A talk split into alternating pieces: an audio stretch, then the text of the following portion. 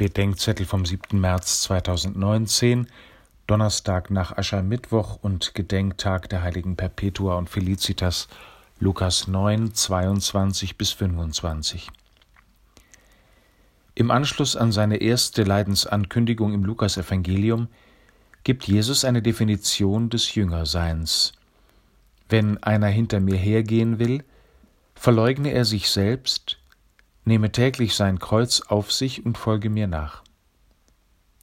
Jesus spricht hier von unserem Kreuz und von seinem Kreuz, die in Wirklichkeit eins sind.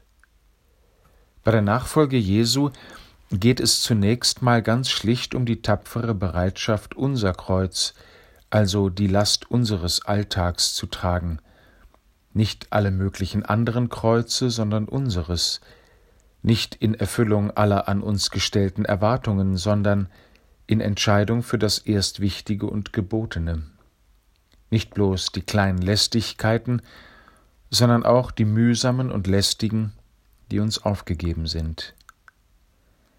Wer das, zum Beispiel jetzt in der Fastenzeit, in der Verbundenheit mit Jesus im Alltag übt, der wird vielleicht erkennen, dass dieses mein Alltagskreuz zugleich das Kreuz ist, das Jesus mit mir und für mich trägt, weil auch ich Last bin.